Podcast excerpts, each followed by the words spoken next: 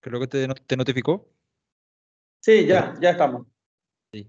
Bueno, Julio, eh, hola, ¿cómo estás? Bienvenido otra vez a otro capítulo de, del podcast. Vos fuiste mi primer invitado y ahora vamos a hacerle un poco, un poco de seguimiento en la conversación que tuvimos el año pasado. Y salió, salió información nueva que vale la pena considerar, que realmente me sorprende que no, no nadie habla, nadie habla al respecto, boludo. O sea, la gente se está durmiendo. Todavía está con el clonazepam que mencionaste en aquella oportunidad. Y, te juro que yo estoy, yo estoy atónito por, por la falta de reacción, por la falta de comunicado de, de, de nuestro gobierno, de la gente. Aclarando, ¿verdad? Nuestra primera conversación fue acerca del Tratado de Itaipú. Y estas semanas que pasaron tuvimos informaciones nuevas al respecto y, bueno, dije, tengo que hacer un, un, podcast de seguimiento con Julio. Y bueno, un podcast explosivo vendría a ser Pepe. Bueno, eh, porque lo que acaba de decir que es algo nuevo, en realidad ya se habló y se habló muchas veces, pero hoy está tomando notoriedad y todo, todo es bueno porque todo suma para nuestra causa. Eh, ya gracias por darme, Pepe, a tu espacio. Eh, me parece un espacio más que nada súper útil para ayudar y crear, crear sobre todo conciencia y crear una opinión. Como ya he dicho y me mantengo, hoy estoy alejado de mis actividades sociales, me estoy dedicando exclusivamente al campo técnico, en la parte empresarial. No obstante, este, este distanciamiento ¿verdad? de mi núcleo social anterior ¿verdad? me permite ¿verdad? ir formando una opinión ¿verdad? Y creo que todos tenemos que tener nuestra propia opinión con respecto a los sucesos y acontecimientos que pasan en la sociedad, ¿verdad? Y no simplemente dejarnos llevar, ¿verdad? Y te agradezco, esto un, ya decía algo que seguro escuchas mucho, esto es un espacio de libres pensadores. gracias, gracias. Es un, es un honor escuchar eso de parte tuya, pero... Y bueno, para retomar lo que hablamos en el primer podcast, el Tratado de Itaipú. Y el año pasado hablamos en diciembre de 2020, hoy estamos en julio del 2021, cada vez más cerca del cumpleaños número 50 de la mayor hidroeléctrica, porque vamos a decir, vamos a hablar con la verdad, es el mayor proyecto hidroeléctrico energético del mundo, entablado por dos países digámosle, que, que se manejan por un sistema democrático, republicano, en un sistema en el, ¿cómo era? en el occidente. Porque ya sabemos ya la, los grandes proyectos también de otras naciones, pero que no tienen estas cualidades democráticas como nosotros tenemos. Sí, somos, somos el mayor productor de energía del mundo, eh, pero no hay ni siquiera comparación, porque una, una, represa más grande hay, que es la Boca de los Tres Dragones en China, pero en invierno se congela el agua y no produce energía. Entonces nosotros producimos constantemente durante todo el año y somos, estamos muy por adelante en producción de energía. Y, así mismo, ya que estamos hablando de producción, el primer concepto que tenemos que volver a recordar es, la potencia instalada, que la potencia instalada es la capacidad de producción de energía que se mide en giga, gigawatt por hora que nuestra hidroeléctrica puede generar. Hoy, en estos momentos, digámosles, no es los mejores momentos de producción de Itaipú por la gran, con la sequía que existe en nuestro país, pero no obstante, en años anteriores, donde, por ejemplo, el año 2019, un año de grandes precipitaciones, Itaipú ha generado muchísima energía, ha generado, y, y energía es dinero. Totalmente. Y de eso venimos a hablar hoy de acá. Sí, así mismo. Bueno, en nuestra última conversación eh, habíamos hecho, o sea, nuestra, nuestro resumen sería que teníamos que crear más conciencia acerca de la importancia de la negociación que se viene, que tenemos que presionar al gobierno, que teníamos que hacer, no sé, manifestaciones, campañas, que se sepa que nosotros estamos encima de ellos viendo eh, qué se está haciendo con esta negociación y eh, bueno, con la información que, que, salió hace un par de semanas, creo que, creo que tenemos que presionar el doble con, con respecto a eso. para, para dar un poco de contexto, ¿verdad? Eh, la información de la, que, de la que estoy hablando y comentando es esta auditoría que se hizo y tengo entendido que se hizo en como un acuerdo con el lado brasilero también, ya se sabía que se estaba haciendo, y en el cual se dio una conferencia de prensa comentando que la deuda de Paraguay a lo sumo ya se pagó en el 2010 o el 2014, me parece. Y eh, que hay un, vamos a decirle, un negociado que nos perjudicó a nosotros por alrededor de 4 mil millones de dólares. Desde, desde el 97, creo, hasta hoy. Sí, eh, es, es, un informe, ¿verdad? Eh, voy a empezar suave. Eh, yo creo más que nunca que hoy el presidente de la República, ¿verdad? Que es el que controla los organismos que dependen del Poder Ejecutivo, como en este caso, la Contraloría General de la República. Yo digo que hizo patria porque ordenó que se comience a investigar eso. Ordenó legalmente hablando, porque en realidad este tema de este, de este robo que cuando veamos, vamos a decirle robo o desfalco o mala negociación, pero hay una víctima que es el Estado paraguayo y proporcionalmente su, su población. Eh, ya es un tema que ya se trató antes y sobre todo es un tema que se trató, pero muy interesante porque me estuve adentrando más en la investigación del Tratado de Itaipú, las consecuencias sociológicas. Más que nada se estudió desde el, punto de vista del derecho internacional, ¿verdad? Eh, acá tengo el nombre de la persona clave. Se llama Jeffrey, Jeffrey Sachs. Es un catedrático norteamericano, ¿verdad? Que en junio del 2013 se presentó ante el Senado paraguayo. Ellos estaban haciendo un gran estudio social económico como una tesis, ¿verdad? Y eligieron Itaipú eh, y notamos, y él, lo que él se basa principalmente, de que Paraguay es una nación donde sus derechos internacionales están acá, tengo perfectamente anotado, sus derechos internacionales están lastimosamente están siendo violados, mi estimado Pepe. Entonces, esto es el antecedente a hoy el informe de la Contraloría. Bueno, ¿por qué en, Estados Unidos, hoy nuestro gran Salvador que nos, envió la vacuna Pfizer, gracias Estados Unidos, y gracias a Dios vamos a poder salir rápido de eso. Yo fui víctima del coronavirus bastante fuerte. Hoy Estados Unidos invita a sus profesionales de las diferentes áreas del saber hay que investiguen diferentes temas, sobre todo relacionados al derecho humano y al derecho internacional.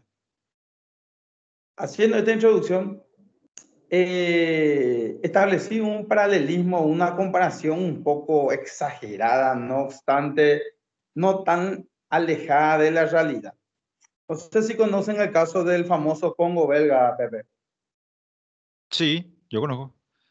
mucha gente sabe la historia de la República Democrática del Congo, es un país centroafricano en el centro de gran extensión, con salida al mar, con una riqueza tanto petrolera, diamante, maderera, minera y sobre todo el caucho. Y la historia cuenta, ¿verdad?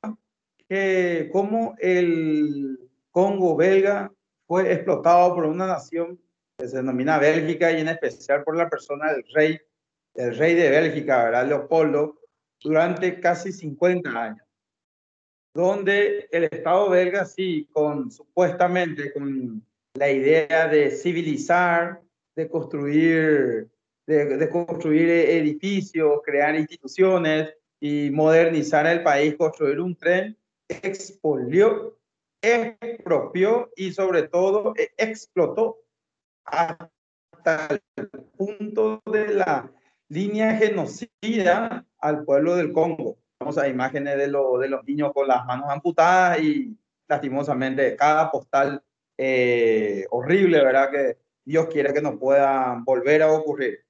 Hago esta comparación un poco radical, de manera de que decir que el Paraguay podría ser un Congo belga. ¿Por qué? Porque nos están explotando nuestras riquezas. Bélgica y el rey sobre todo, posteriormente el gobierno de Bélgica ¿verdad?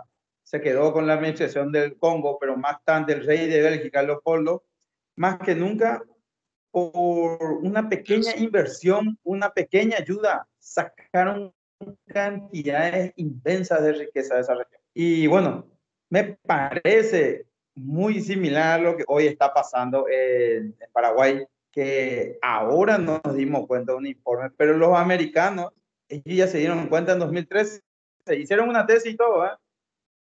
sobre la cantidad de dinero que estamos perdiendo.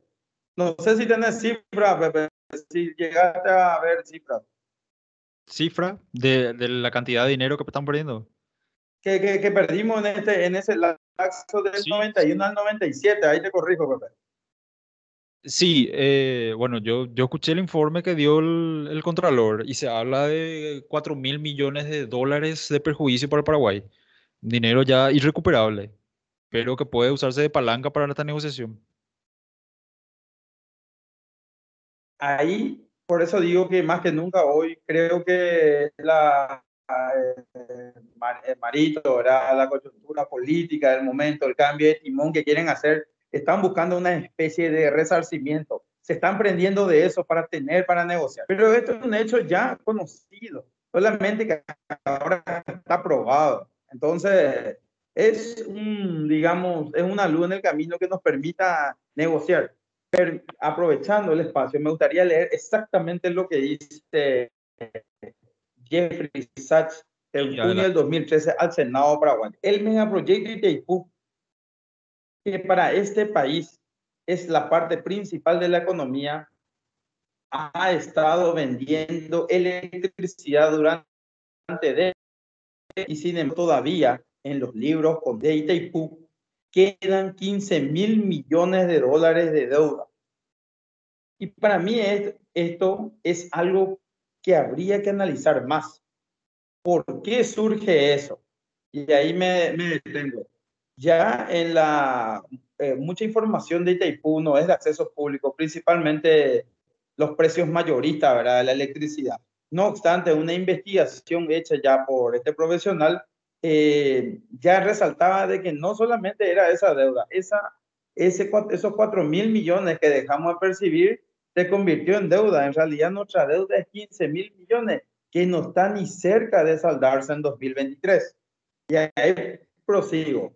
Porque cuando hacemos un cálculo sencillo, cuando nos preguntamos cuánta deuda debería haber con respecto a Itaipú Binacional, viendo la magnitud de la producción de energía de los 90, estudiando el costo de este proyecto en la fase de construcción de capital, parece ser que la deuda que queda en los libros es muy alta y efectivamente hoy la Contraloría General lo prueba.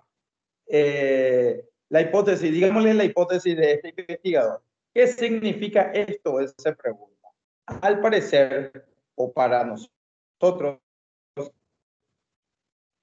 Itaipú Nacional recibió un precio muy bajo por su venta de energía y pagó un costo muy alto en la por un periodo considerable. En el 2013, hoy está aprobado, Pepe. Los libros no mienten. En ambos casos, el vecino Brasil, el socio en este proyecto, compraba electricidad a precio muy bajo, pero en el lado del interés obtenía una tasa de interés bastante alta. Y Paraguay es que es el segundo socio, así que desde mi punto de vista, probablemente Paraguay estaba en una desventaja en ambas direcciones y a un costo considerable para la época. ¿Qué quiere decir esto y qué nos dice rápidamente? Esta deuda, estos malos negocios, ahora, ahora todavía seguimos vendiendo bajo nuestra energía eléctrica, pero en la década de los 90 vendimos más bajo y sobre todo por vender más bajo no pudimos devolver eh, la, la, la cuota de deuda que nos corresponde por la construcción de ese proyecto que costó el triple del planificado y, pero los intereses siguieron subiendo. O sea, vuelvo a repetir, Vendimos energía más barata porque Brasil no tenía plata. En ese tiempo pasó del Cruzeiro al Real otra vez. Color de Melo estaba ahí, escándalo de corrupción, Electrobras, siempre con una corporación malvada y maliciosa haciendo su grande negocio, decidió pedirle a su socio Paraguay que le invita energía barata, más barata de lo que ya estaba comprando.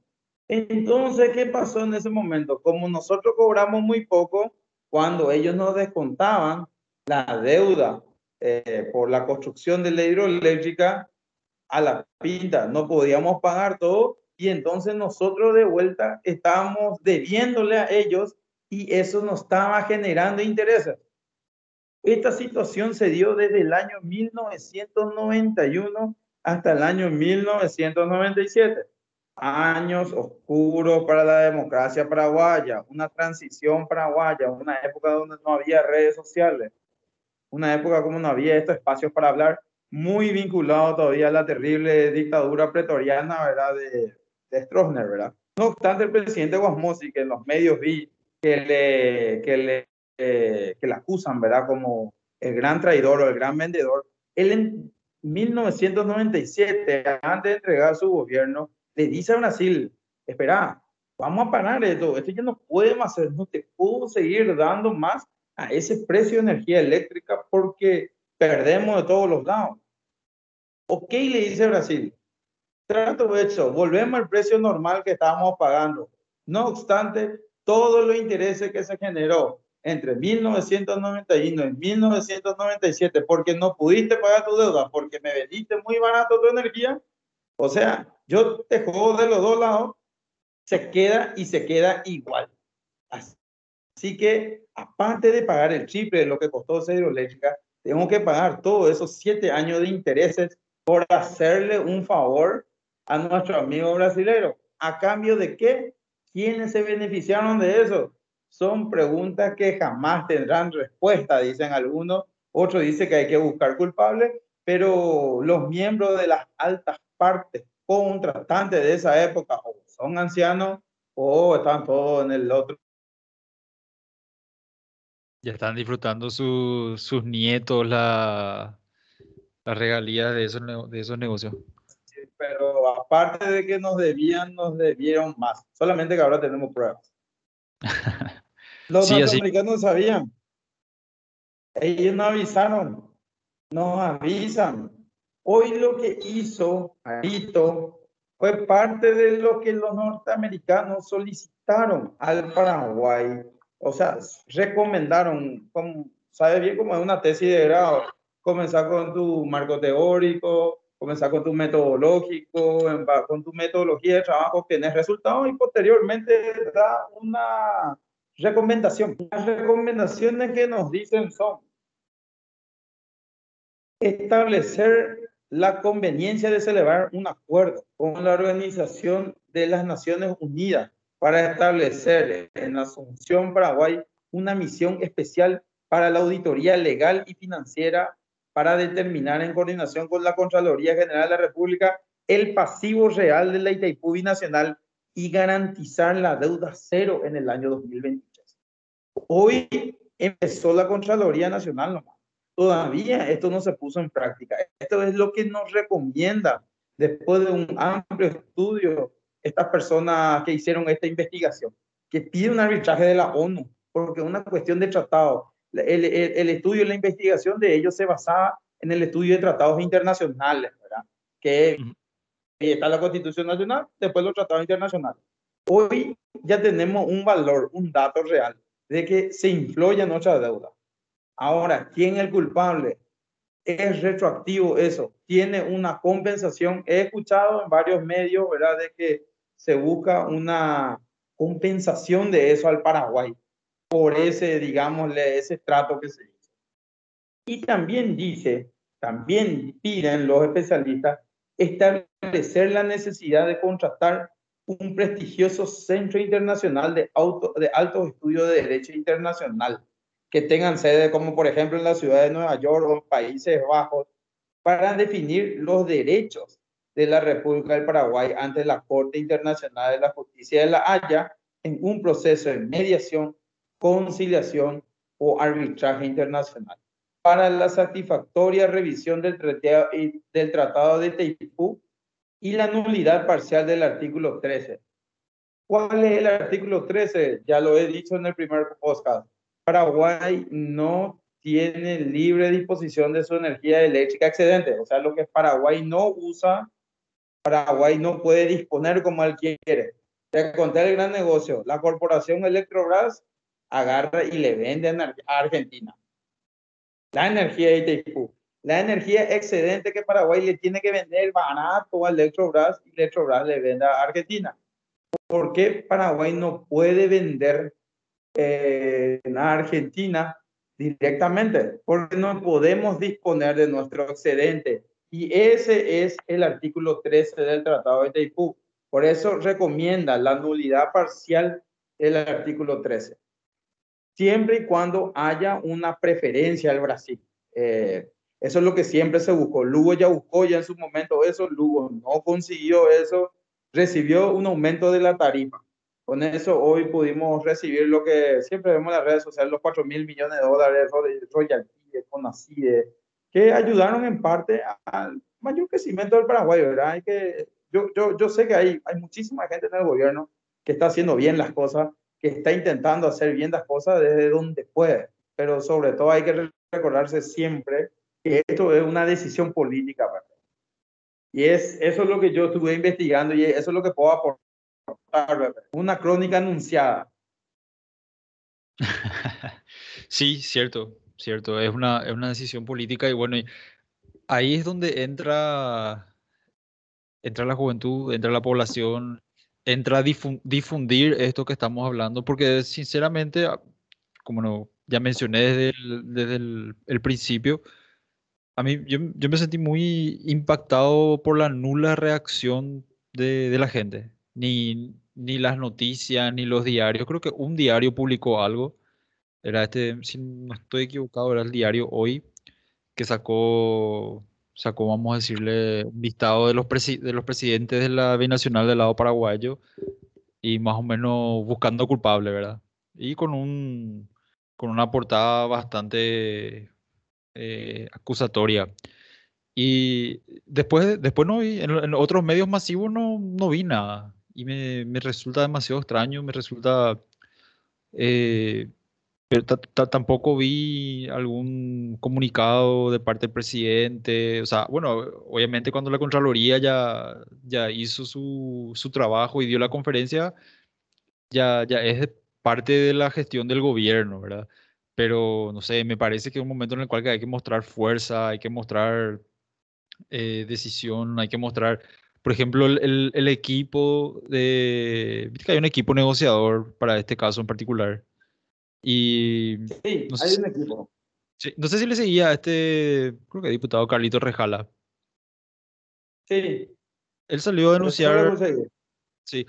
Eh, él salió a denunciar en estos días que se enteró, ¿verdad? Que este equipo tiene una, o sea, no tiene estrategia, están cero, están sin, sin montar nada, no, o sea, viste que creo que tiene que haber un control de parte del gobierno a, esta gente, ¿verdad? Para, para hacer un seguimiento a cómo se va a encarar la negociación y según este diputado, no, están cero. O sea, nosotros estamos igual que donde empezamos.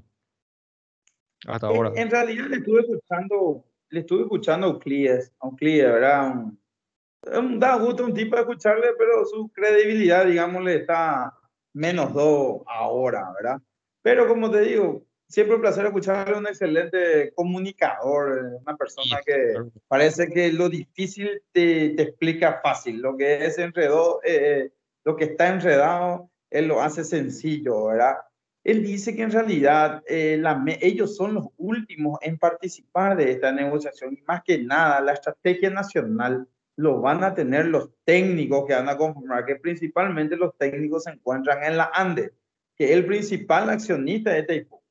O sea, que es el, que, el único que le da dinero a Taipú, como el otro lado que es Electrobras. Bueno, y más que nada todavía, yo creo que esto es parte de la estrategia, volver al pasado eh, y está muy relacionado, bueno, este no es un canal de, ¿cómo se dice?, de teorías conspirativas, ¿verdad? Pero vamos a decir de que va, hay muy de piezas que en el 2018, cuando, cuando en el 2019, cuando, cuando el presidente, ¿verdad? No le vamos cuando el presidente casi perdió la cabeza por este tema y fue salvado por otro adversario, eh, las cosas han cambiado un poco y no soy partidario de las teorías conspirativas, pero creo que va ahí de la mano. También en Brasil, Bolsonaro, un líder eh, carismático, pero con una marcada tendencia invasiva, ¿verdad? Eh, acá algo muy interesante, que por qué los norteamericanos se están preocupando, se preocuparon, ¿verdad? Por lo que porque está relacionado a lo que es del principio internacional, algo que habla de soberana entre los miembros. Y en este caso, la Convención de Viena, que Paraguay es firmante, al igual que el Brasil, sobre el derecho de los tratados, dice lo siguiente, consagra los principios de la igualdad de los derechos y de la libre determinación de los pueblos, la igualdad soberana e independencia de los estados y la prohibición de la amenaza y el uso de la fuerza.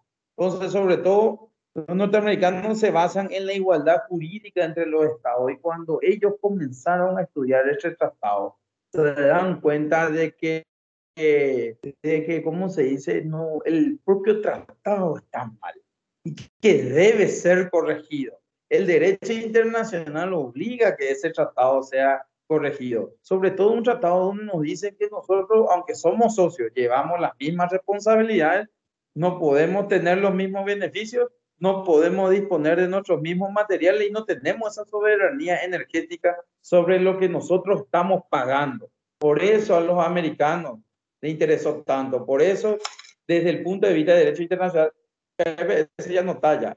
Tiene que buscar a alguien que sepa más de derecho internacional de yo, ¿verdad? Yo soy ingeniero civil, ¿verdad? No soy abogado, pero no obstante, me quisiera, quisiera que alguien con más propiedad hable de esto. Entonces, es interesante escuchar. Eh, eh, eh, el, el, tratado en sí, ¿verdad?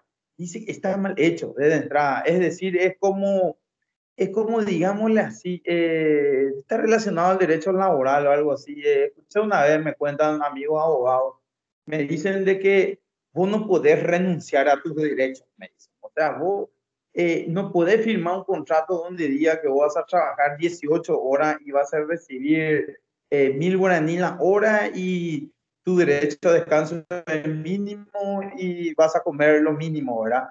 Eh, y posteriormente, si hay un litigio ¿verdad? entre ambas partes, yo presento, la, una de las partes presenta ese contrato firmado, algo totalmente leonino, algo totalmente desquiciado, ¿verdad?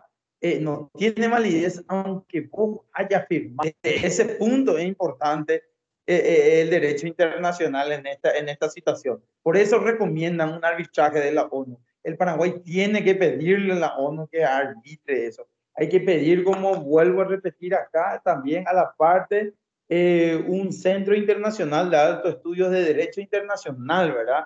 De que verdaderamente nos den la garantía de volver o no volver a firmar por 50 años más un contrato de los niños. No sé si me explico, Pepe. Aunque vos aceptes todo eso, porque él te va a dar hoy, pero él te dice, bueno, me vas a aceptar todo eso, pero vos vivías en la calle, ¿entendés? Vos vivías en la calle.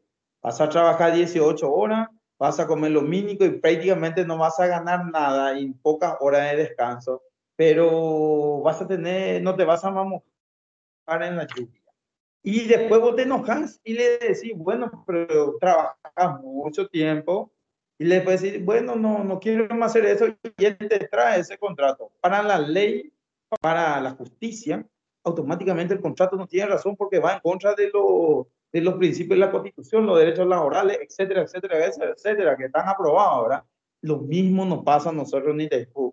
Éramos unos mendigos que nos dieron una casa y hoy, eh, hoy nos cansamos o hoy queremos cobrar más pero porque ellos nos dieron una casa y nos sacaron de la lluvia, porque afuera, dice un profesor siempre muy famoso en en la Facultad de Ingeniería, señores, afuera llueve y hace frío, dice. ¿Verdad? Por lo que es la calle, la realidad, ¿verdad? Eh, nosotros tenemos que estar atados y condenados a, a, ¿cómo se dice?, a perder dinero. Y te voy a hablar hablando de dinero. Y con esto voy redondeando la idea. Acá he anotado también a, la, la, famosa corporación eh, Electrobras, que si en un momento me busca, ¿verdad? Me va a querer, a querer meter preso, ¿verdad? Se va a querer deshacer de mí. Acá dice, riqueza perdida del Paraguay, con esto redondeo la idea. La energía paraguaya es un estable negocio para el Brasil. ¿Por qué? Mediante su comercialización se obtienen diferencias a favor en cifras que superan 1.200 millones de dólares al año, dice el estudio hecho por los americanos. Ahorra más de 6.500 millones de dólares en compra de petróleo. Por otro lado, esos son los beneficios para el Brasil con estas condiciones de juego que tiene ahora Brasil. En vez de comprar primeramente con energía eléctrica, disminuye su consumo de energía fósil y posteriormente por el precio que obtiene y por la comercialización misma que hace Electrobras, está ganando 1.200 millones de dólares al año. Por otro lado, por otro lado, Electrobras y el Tesoro brasilero recibió en el año 2009 2.066 millones por cargas financieras de préstamos y amortizaciones de dichos precios. O sea, innegablemente los accionistas de Electrobras están muy agradecidos por la magnífica cotización de sus acciones en la bolsa de Nueva York y por su inclusión en el Dow Jones y los nuevos índices de sustentabilidad de empresas líderes gracias a la contribución de quién? De la energía paraguaya. Hoy Electrobras es un conglomerado tremendo que, como dice, está cotizando muy bien. Dice, en 2012, los pagos por compensación del Brasil al Paraguay fueron, fueron de un total, te hago un resumen rápido, hay una diferencia de cerca de 14 mil, de 14.410 dólares por gigawatt. O sea, hay una pérdida, el promedio dice que en el 2012 hay una pérdida de ganancia al Paraguay de 746 millones de dólares con las reglas actuales de juego, donde no se respeta la igualdad del Estado, donde no el socio no es igual al otro socio.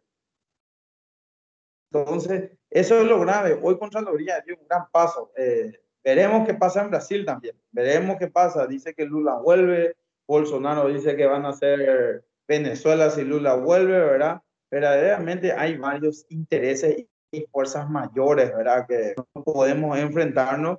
No obstante, dentro del derecho internacional, dentro de una gran, digamos, ojalá que estén los grandes especialistas, los, los mejores representantes del Paraguay que hagan una defensa magistral de nuestros derechos con respecto a lo que es Itaipú, ¿verdad? Y poder poner esto a vista de todos y evitar, ¿verdad? Evitar que esto siga, ¿verdad? Traer más, más dinero, sobre todo a la economía del Paraguay, y lograr mayor igualdad eh, en la población del Paraguay. Yo creo sin duda que una buena negociación de Itaipú va a traer mayor capitalización del Paraguay, va a incentivar los negocios, va a hacer crecer la economía, va a mejorar la infraestructura independiente y directamente la calidad de vida, disminuir la desigualdad lastimosamente esta desigualdad, ¿verdad? Eh, trae, puede traer consecuencias nefastas. Me estoy enterando hoy por las noticias que apareció de vuelta el grupo subversivo, supuestamente marxista extremo, ¿verdad? Que atenta contra la, la seguridad y, ¿verdad? y la credibilidad nacional de Paraguay. Por, por esta gran desigualdad. Me consta, he trabajado hacia el norte del país, me consta que la gente es explotada por migajas. Eh, nosotros pensamos que por lo menos ganan jornal diario. Mentira, algunos ni ganan 40 mil por día, trabajan 15 horas al día. Eh, hay una explotación hacia el campesinado paraguayo, hacia las personas que no tienen las mismas oportunidades que nosotros, ¿verdad? Por parte de corporaciones, intereses, y que como acá mucha gente, muchos se dicen en la política acá normal, se está hablando de zurditos y eso. Los zurditos no son acá peligrosos. Los peligrosos son los marxistas leninistas, ¿verdad? Que ellos sí todos son hombres de arma de tomar. Carmen Villalba, gente del LPP, gente que mata, gente que piensa que la violencia, no es solamente que piensan, están convencidos de que la violencia es el camino para reconstruir una nueva sociedad y demás eh, eh, ideales fantásticos, ¿verdad? Cosa que ya está probado que puede ser, pero Paraguay no tiene que tomar ese camino. Entonces, más que nunca, ¿verdad? Hay que hacer una inversión, hay que hacer parche, hay que dejar los colores, hay que dejar de ser rojo, azul o naranja, como en encarnación pasa, ¿verdad? Y, y podernos sentarnos y hablar y, que nuestros líderes nos dejen hablar y sobre todo quieran hablar con nosotros sobre este tema. Eh, este post, busco a través de ese post llegar a alguien, encender. Yo digo que cada día que alguien googlea y ve, eh, que busque, lea el Tratado de Itaipú, se adentre más, va a ver que es igualito que el Congo venga. Todo es una historia de pérdida para el Paraguay. Sí, de explotación. Poco, ¿eh? Por poco. Sí, pero mira, por poco. Yo concuerdo, concuerdo realmente con tu, o sea, con la, con la explicación que, que acabas de dar y comentando un poco lo que es acerca de la parte de, del derecho internacional y de renunciar, vamos a decirle, a, a nuestros propios derechos. Me parece a mí que en la época en la que se firmaron y se hicieron estos negociados no, no había la vigilancia y la información que, que tenemos hoy. Eh, metiendo presión, por ejemplo, con la ley que tenemos de, de, o sea, de, libertad de información, no, sé cómo se llama, la que, la que había promovido Cartes para, para que se puedan ver todos los números de todas las entidades públicas, incluidas la, la, las binacionales, ¿verdad? tenemos en teoría más acceso a la información, por más que yo sé que, que, hay gente que solicita esta información a las binacionales y no le, y no le dan. Nicanor trancó muchísimo tiempo los números eh, creo que la, la, ITPU también, y ahora con el tema este de, del, de lo que hizo el Contralor, ¿verdad? Tuvimos un pequeño, un pequeño vistazo a lo, que, a lo que se nos tenía oculto. Y yo, quis, yo quisiera que esto se instale como una conversación, se instale como, como una bandera por la cual todos tenemos que empujar, ¿verdad? Porque es cierto, o sea, todo ese dinero que perdimos pudo haber sido dinero invertido en infraestructura para Paraguay. Boludo, podíamos, podemos tener un sistema de, trenes, podíamos tener trams, tenemos, podíamos tener, no sé, miles de cosas. Y, y no, no se está hablando, no se está hablando al respecto, o sea, eh, poco y nada, ¿verdad? También me, encantaría tener, tenerle, o sea, algún referente de derecho internacional que pueda, que pueda explicarme con manzanas lo que estábamos comentando, ¿verdad? ¿Cómo, cómo pudo darse eso? ¿Por qué, o sea, cómo, cómo pudo darse eso en principio y cómo pudo, no sé, no sé si revertirse o reencauzarse para que se pueda hacer bien, no se repita y, y así, o sea, ahí yo creo que hay un, un, un, trabajo que tiene que hacer el gobierno, pero también hay una, una presión que tenemos eh, y sí, tenemos esa oportunidad, la oportunidad máxima de reivindicación, de renegociación y de hacer patria de vuelta, ¿verdad? Que es, eh, que es como se dice, es, son la renegociación. Tenemos que estar en esa mesa energética. Y también la ciudadanía tiene que pedir a sus políticos que hablen de eso. Lastimosamente, hoy nuestros políticos están ocupados en otras cosas se están peleando por colores, se están peleando por lobitos, se están peleando por trabajo, eh, quién fue mejor, quién fue peor.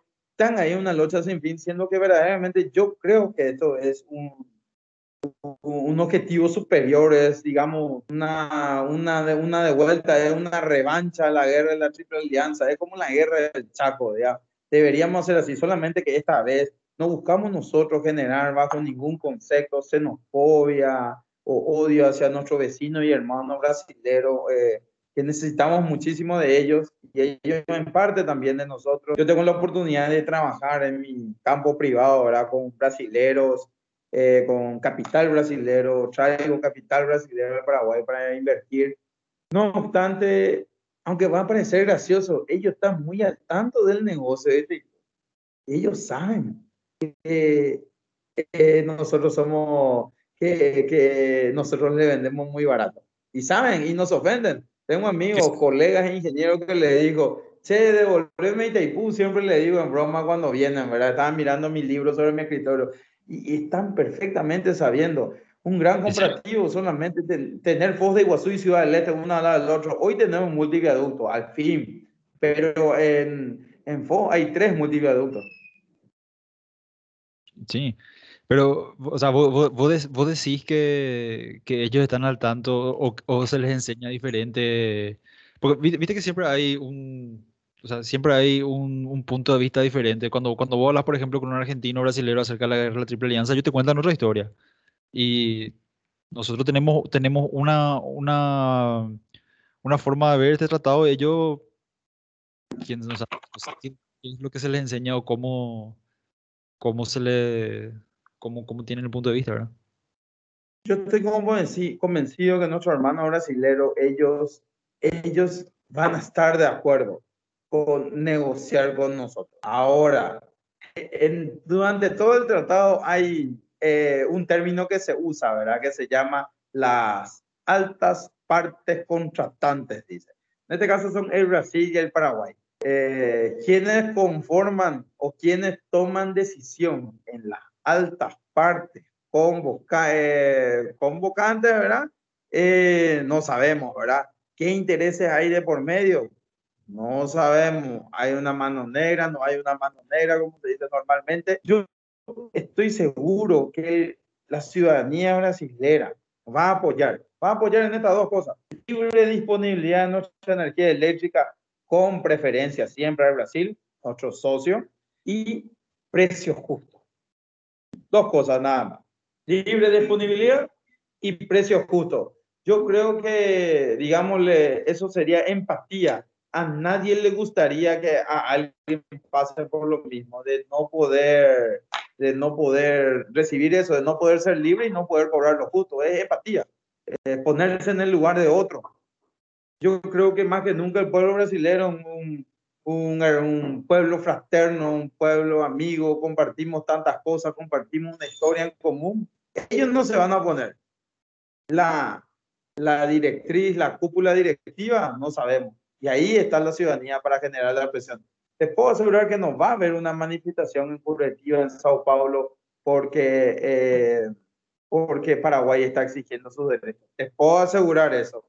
Y tampoco te puedo asegurar que porque a Paraguay se le cede su derecho, la energía de, de Brasil va a subir, porque Electrobras hace 50 años está ganando plata y está ganando mucho más. Y acá están los valores que te cité en el libro, Carlos. Entonces, no, se va, no se va a arriesgar a alzar la luz en Brasil. Es una decisión, depende de, la, de, la, gente, tenemos que presionar de abajo para arriba. Sí, sí, sí, sí. No, el, realmente le, los ricos que se hicieron los directores, accionistas, o sea, me, que, me, haya mencionado que, que cotizan la bolsa de Nueva York, lo ya, ya, ya está hablando de, de cantidades enormes de dinero. Entonces, es complejo. Nosotros lo que podemos hacer es eh, estar al tanto, informarnos, tratar de, multiplicar de alguna manera la conversación tener esta conversación en grupos de amigos, en asados, con la familia, en todos lados, y que, se instale. Que se instale y, y, tratar de meter presión así como si era de abajo para arriba, porque realmente esas dos cosas que mencionaste, precio justo y disponibilidad, no, no, no parece algo utópico de lograr en una negociación. Más ahora con este informe que salió que, boludo, o sea, tener una palanca de 4 mil millones que obviamente no te van a devolver, pero yo pienso que puede funcionar como palanca para, para Che Viejo. 4.000 palos venía ganando por mí, Vamos, vamos a dejarnos jugar la bola. Y más que nada, ¿verdad? Un poco algo más idealista, un poco, un poco algo más, menos tangible. ¿verdad? Algo hasta cultural, ¿verdad? Porque venimos de un pueblo tan sufrido, nuestros abuelos ya sufrieron mucho, nuestros padres vivieron mejor. Hoy creo que nosotros estamos mejor que vivieron nuestros padres, ¿verdad? Gracias a Dios no pasamos tantas dificultades como ellos.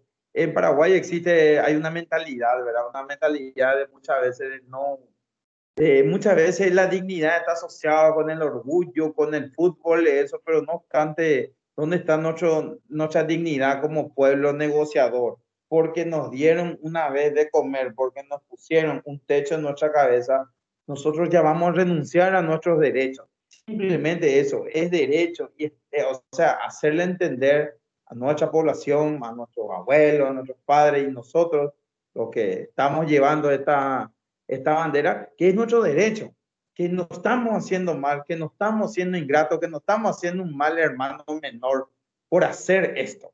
Eh, dijo en su momento Martín, yo creo que hoy fue uno de los peores errores de su vida. Él hoy está reivindicando eso, que éramos un pueblo de, de mendigos, ¿verdad? Pero es una mentalidad, es la mentalidad de que el hermano, el hermano, el hermano mayor que te ayudó al hermano menor y eternamente tenía que servir. Y eso no corresponde. Va contra, dicen que Paraguay y Brasil son pueblos hermanos, ah, tenemos la misma religión, tenemos la misma idiosincrasia, pensamos similar, eh, yo no, no creo que, que, que deberíamos generar esa, esa, esa, prisión, esa prisión mental que tenemos y sin duda alguna no creo que le vamos a deber o le vamos a traicionar a nadie, Pepe. Esa es mi, mi opinión final. Sí, mira. Es que ayuda, ayuda. ¿Cómo? Claro, sí, ayuda, sí. ayuda, ¿verdad? Vos le vas a ayudar a tu hermano, Pepe o tu hermano te van a ayudar a vos. No obstante, no te van a recriminar toda la vida. Y te lo pongo sencillo, esta relación que tenemos aquí, eh, este, este, este, tratado internacional, eh, explicándolo con eh, manzana, se trata de una relación entre hermano mayor, hermano menor, y una mamá o una idea o una tradición que dice, no, mi hijo, él te ayudó una vez, no, no vaya a traicionar, no vaya, la mano, no vaya a morder la mano que te da de comer y demás y demás, como se dice, ejemplos culturales, coloquiales que solemos manejarnos ¿verdad? en nuestra vida normal.